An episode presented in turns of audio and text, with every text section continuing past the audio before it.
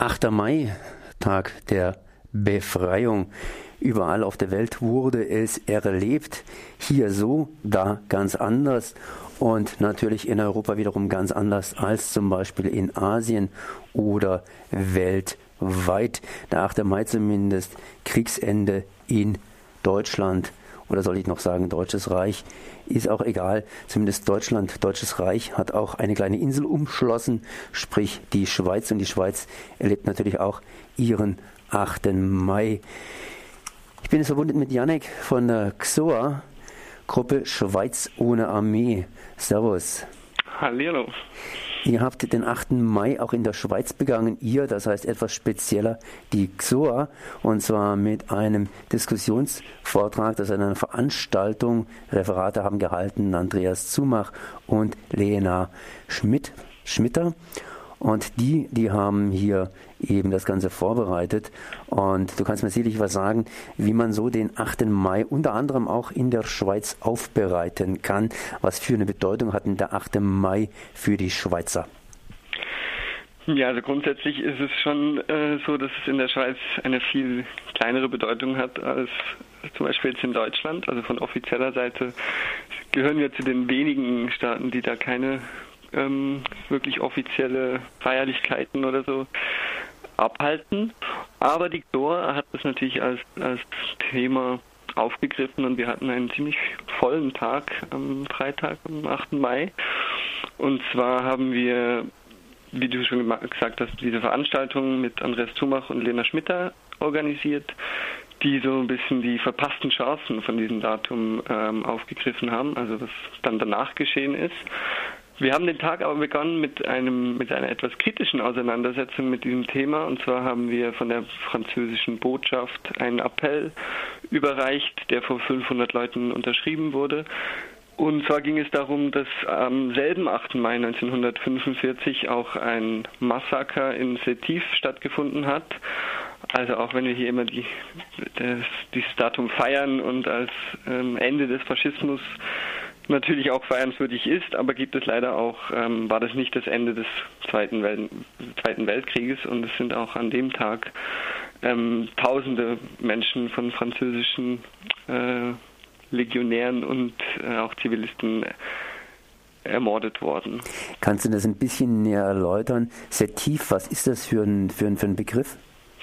Also Setif ist ein, ein, eine Stadt in Algerien und der 8. Mai wurde auch in Algerien gefeiert, also als Forderung, dass jetzt auch endlich die Kolonialherrschaft zu Ende neigen möge, wenn doch jetzt der Zweite Weltkrieg endlich ein Ende findet.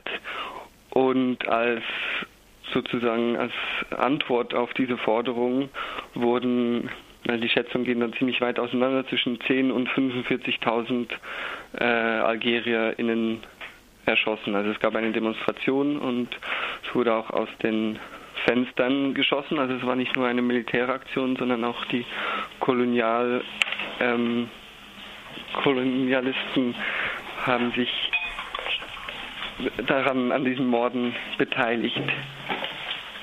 Mhm. Das heißt, während also hier in Europa praktisch der Krieg zu Ende gegangen ist, hat er erst in Afrika so richtig angefangen, nämlich die Befreiungskriege. Genau, also die ganze Kolonialkriege fußen unter anderem eben auch auf dieses auf dieses Ereignis und sind auch für die heutigen Konflikte ähm, relevant. Also die ganze Kolonialthematik spielt ja auch heute in, in den gerade im Nahen Osten irgendwie noch immer eine große große Rolle oder trägt zumindest zum Verständnis von den heutigen Konflikten bei. Wenn man an den 8. Mai denkt, ich meine, die Schweiz war nicht besetzt, äh, da gab es keine deutschen oder faschistischen Truppen, aber die Schweiz hat natürlich zusammengearbeitet, ganz neutral mit den sie umgebenden Staaten und das waren halt damals, das heißt vor dem 8. Mai praktisch die faschistischen Staaten. Äh, wie wird das gesehen? Wie wurde das aufgearbeitet? Also es gibt natürlich jetzt schon äh, auch eine Aufarbeitung dieser Zeit, ein also maßgeblich dazu beigetragen hat der Bergier-Bericht, also der das unter der Führung von Herrn Bergier eine historische Aufarbeitung der Rolle der Schweiz im Zweiten Weltkrieg. aber es wird natürlich schon, ähm, gilt schon auch immer noch irgendwie so ein bisschen als Tabu, weil schlussendlich auch diese Politik heute noch weitergefahren wird. Wir sind zwar vordergründig neutral, aber wenn es um Waffenlieferungen oder um die Finanzierung von Rüstungskonzernen geht, dann ist die Schweiz ganz, ganz weit vorne dabei. Die Schweiz muss ja im Grunde genommen nicht besetzt werden, sondern die Schweiz hatte ja für das Deutsche Reich, das heißt für die Faschisten, sowieso eine Bedeutung, sprich eine positive Bedeutung. Mit denen konnte man handeln, mit denen konnte man was anfangen. Ne? Auf jeden Fall, ja. Also ich glaube auch, dass die diese ähm, Nichtbesetzung durchaus eben auch Vorteile gebracht hat und das ist ja nicht wie manch, von manchen Militaristen irgendwie gerne behauptet wird, irgendwie aufgrund der militärischen äh, Stärke der Schweiz, äh, sondern eben, dass es eine strategische Überlegung war, auch im, im Welthandel sozusagen die Position der Schweiz auszunutzen, anstatt sie militärisch zu besetzen. Jetzt äh, steht da oben praktisch auf eurer Webseite als Überschrift 1945 verpasste Chancen für Frieden. Frieden haben wir jetzt ja zumindest ein bisschen angedippt. Sprich, äh, ja, die Affären gingen natürlich, diese Sachen gingen natürlich weiter hier in den Befreiungskriegen in Afrika und, und, und. Aber ihr habt noch einen Nachsatz gebracht und Frauen. Ähm, das bezieht sich wohl auf die Stellung der Frau in der Schweiz. Genau, also das war vor allem Lena Schmitter, äh, Historikerin, die ähm, die Rolle der ähm, Frauenbewegung, sozusagen, also auch nach 45 eben, wie sich die Schweiz hat ja bekanntlicherweise sehr lange gebraucht, um dann endlich den, auch den Frauen das Stimmrecht zu erteilen. Und in ihrem Vortrag, in ihrem Referat hat sie die, die Bedeutung halt auch von 45 hervorgehoben und insbesondere eben auch das Verhältnis von sozusagen außerparlamentarischer Opposition, die ja die Frauen irgendwie strukturell bedingt äh, in dem Sinne inne hatten und eben auch dem Verhältnis zu der parlamentarischen ähm, Politik, die bis heute halt irgendwie ein, ein spezielleres Verhältnis hat als vielleicht in anderen Staaten. Und da wurde eben der Link gemacht zu ähm, der Friedensbewegung oder der Antikriegsbewegung, dass das eben auch als, als Lehrstück irgendwie genommen werden sollte, um dieses Verhältnis zwischen außenparlamentarischer und parlamentarischer Politik irgendwie zu verstärken und dass dort eben die Chancen liegen, um irgendwann mal vielleicht auch in einer friedlichen Welt leben zu können. Kannst du das ein bisschen stärker verdeutlichen? Das heißt, die Frauen hatten speziell kein Wahlrecht, sprich konnten nicht aktiv äh, direkt in der Politik mitmachen, aber sie haben praktisch ihre außerparlamentarische Opposition dadurch, das außerparlamentarische Mitmachen dadurch besser gepflegt und höher entwickelt. Genau, und eben auch durch das, dass dass äh, mit den Bürgerinnenrechten dann auch die die Chance kommt, gewählt zu werden, dass natürlich bis heute äh, die Frauen, die damals in der außerparlamentarischen Opposition sozusagen für das Wahlrecht und Stimmrecht gekämpft haben, heute je nachdem halt in Parlamenten sitzen und dadurch äh, eben auch ein spezielleres Verhältnis zu außerparlamentarischer Politik haben, als das vielleicht in anderen Ländern der Fall ist, wo diese ähm, am eigenen Leibe spüren, äh, halt historisch bedingt nicht mehr da ist. Ihr seid ja die Gruppe Schweiz, äh, also Gruppe Schweiz ohne Armee.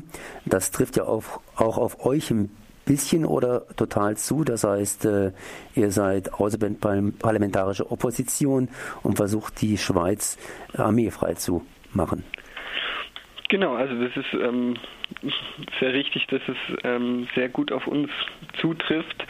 Aber eben auch das nicht nur, dass wir nicht nur außerparlamentarische Opposition sind und grundsätzlich bewegungsorientiert sind, dass wir aber eben auch unsere Kontakte im Parlament haben und schlussendlich wird das äh, staatliche Gewaltmonopol nun mal in diesen Institutionen auch verhandelt und äh, Gesetzgebung und, und Rüstungsprogramme und all das werden halt im Parlament nun mal beschlossen und deshalb sehen wir es eben auch als, als eine wichtige Funktion der XOA, dieses, diese Scharnierwirkung zwischen außerparlamentarischer und parlamentarischer Politik irgendwie äh, wahrzunehmen. Die Schweiz ist ja immer noch so eine kleine Insel, das heißt nicht Teil der Europäischen Union, aber trotzdem mit ihr eng verbandelt und äh, die militärischen bzw. die wirtschaftlichen Kontakte auch auf militärische Güter, die laufen ja immer noch. Inwiefern lassen sich hier die Verhältnisse 1945 und heute ein bisschen vergleichen? Hm. Ja, eine schwierige Frage, ne? Das, eine, das ist jetzt, Frage. und ich habe nicht ewig Entsendezeit. ähm, ja, also wie gesagt, ich glaube, es ist, es ist auf jeden Fall äh, vergleichbar, dass wir, dass wir eine, in meinen Augen zumindest scheinheilige Politik fahren und halt vordergründig äh, uns stets als neutrale Vermittlerin und, und eben, also diesen Neutralitätsbegriff, der wird ja eigentlich sehr, sehr oft verwendet und, und hat einen sehr hohen Stellenwert. Wenn man sich dann aber irgendwie anguckt, äh, wo überall Waffen geliefert werden oder äh, Kriegsmaterial oder besondere militärische Güter, wir machen da ja noch eine Unterscheidung, wie zum Beispiel jetzt das Tarnmaterial, das wir an Russland verkauft haben, trotz, ähm, trotz dem Embargo. Ähm, das zieht sich durch die ganze Geschichte. Also wir haben immer wieder Wege und, und Sachen gefunden, wie wir Embargos umgehen können und haben wirtschaftliche Beziehungen mit so ziemlich jedem Regime, das man sich nur vorstellen kann, ähm, unterhalten. Und gerade eben in der Rüstungsindustrie sind wir eigentlich verhältnismäßig zu, zu der Größe unseres Landes doch sehr stark äh, involviert in den Weltmarkt. Ja, das würde ich auch sagen. Das heißt, die Europäer, die mischen da als EU natürlich auch entsprechend größer ganz, ganz, ganz, ganz, ganz kräftig mit. Und das war jetzt zumindest der Janek hier von der XOR Gruppe Schweiz ohne Armee zum 8. Mai 1945 verpasste Chancen für Frieden und Frauen und einen Ausflug in die heutige Zeit haben wir auch noch gemacht. Ich danke für dieses Gespräch.